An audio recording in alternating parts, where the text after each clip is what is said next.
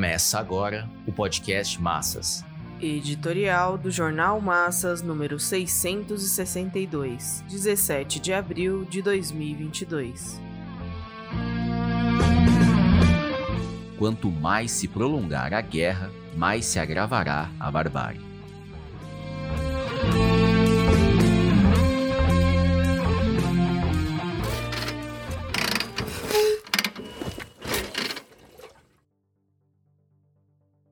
Dois fatos se destacaram recentemente. As tropas russas desfizeram o cerco a Kiev e se concentraram no leste da Ucrânia, na região de Donbas. E as negociações por um acordo de paz foram interrompidas. A decisão de Putin e seu comando militar de renunciar à tomada da capital da Ucrânia indicou o reconhecimento de que o cumprimento desse objetivo ampliaria e aprofundaria a guerra e o problema maior seria o de como sustentar a ocupação militar do país. Os Estados Unidos tudo tem feito de acordo com as condições políticas na Europa para que a guerra se prolongue. O sangramento dos ucranianos se converterá na forma de dilaceramento econômico e social da Rússia. A rachadura na ordem mundial após a Segunda Guerra está aberta e tende a se ampliar com a necessidade do imperialismo de manter e avançar a guerra comercial. O melhor para as diretrizes norte-americanas seria se a Ucrânia se integrasse de vez à União Europeia e se tornasse membro da OTAN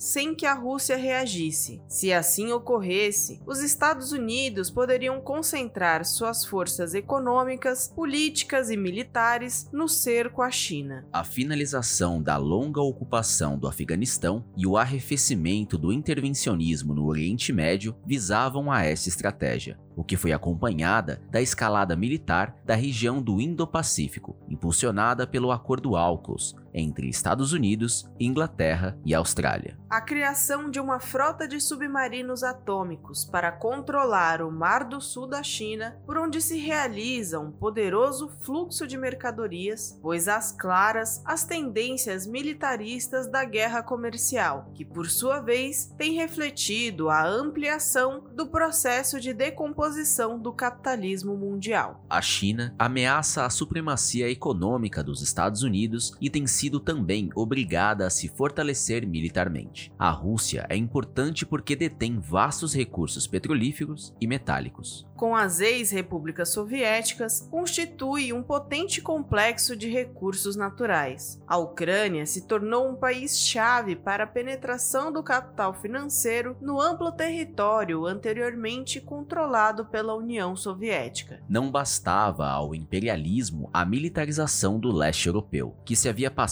ao controle da União Soviética como resultado da Segunda Guerra sob a forma de repúblicas populares. Era e é preciso preciso para os interesses do imperialismo desmontar a ascendência da Rússia sobre a região. A Alemanha aproveitou as vantagens comerciais com o desmoronamento da União Soviética e a aceleração do processo de restauração capitalista na Rússia e no conjunto das ex-repúblicas soviéticas, sobretudo quanto ao gás. Mas os interesses particulares dessa potência econômica europeia acabaram por conflitar com os interesses gerais do imperialismo imperialismo. Eis porque crescem as pressões para que o governo alemão seja mais ofensivo no apoio à Ucrânia. Os Estados Unidos e Inglaterra não tardaram em lançar mão de violentas medidas econômico-financeiras visando a bloquear o fluxo do petróleo e do gás e assim sufocar a economia russa. Concluiu-se que, sem golpear as receitas das exportações de commodities, as demais medidas por si só não abalam o governo de Putin, que continua a ter apoio da população. Crescem as exigências de Zelensky a mando de Biden Biden para que a Alemanha se livre da dependência energética da Rússia. A União Europeia discute formas de atingir esse objetivo de guerra e espera-se a eleição de Macron para ver se é possível obter da Alemanha uma posição mais ofensiva. Os Estados Unidos estão propensos a enviar armas mais sofisticadas à Ucrânia. A Finlândia e Suécia contribuem com as orientações do imperialismo norte-americano e inglês, acenando com a adesão à OTAN. É sintomático que tenham abandonado a antiga posição de neutralidade. É mais uma indicação de que está esgotada a partilha do mundo da Segunda Guerra e de que os Estados Unidos, para manterem seu domínio, necessitam das guerras. Não vão poder, por enquanto, é o que tudo indica, transformar a intervenção da Rússia na Ucrânia em guerra europeia, mas a semente já está plantada. Aí se encontram as bases das dificuldades em abreviar a guerra e estabelecer um acordo que, mesmo que provisório, suspenda o ingresso da Ucrânia na OTAN, a mantenha desmilitarizada e submetida à órbita de influência russa como se passa com parte significativa das ex-repúblicas soviéticas. O problema fundamental se encontra na crise de direção revolucionária. A guerra conduzida por interesses capitalistas divide a classe operária e joga um povo contra o outro. Se não se transformar em uma guerra civil voltada a constituir governos revolucionários contra os governos, a classe capitalista e as oligarquias burguesas, não há como vencer o imperialismo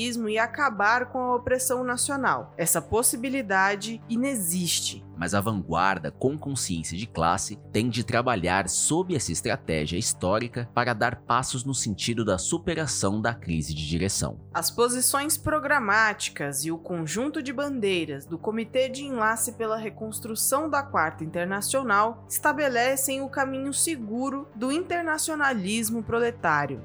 Lutemos pelo fim da guerra lutemos contra a barbárie da guerra de dominação.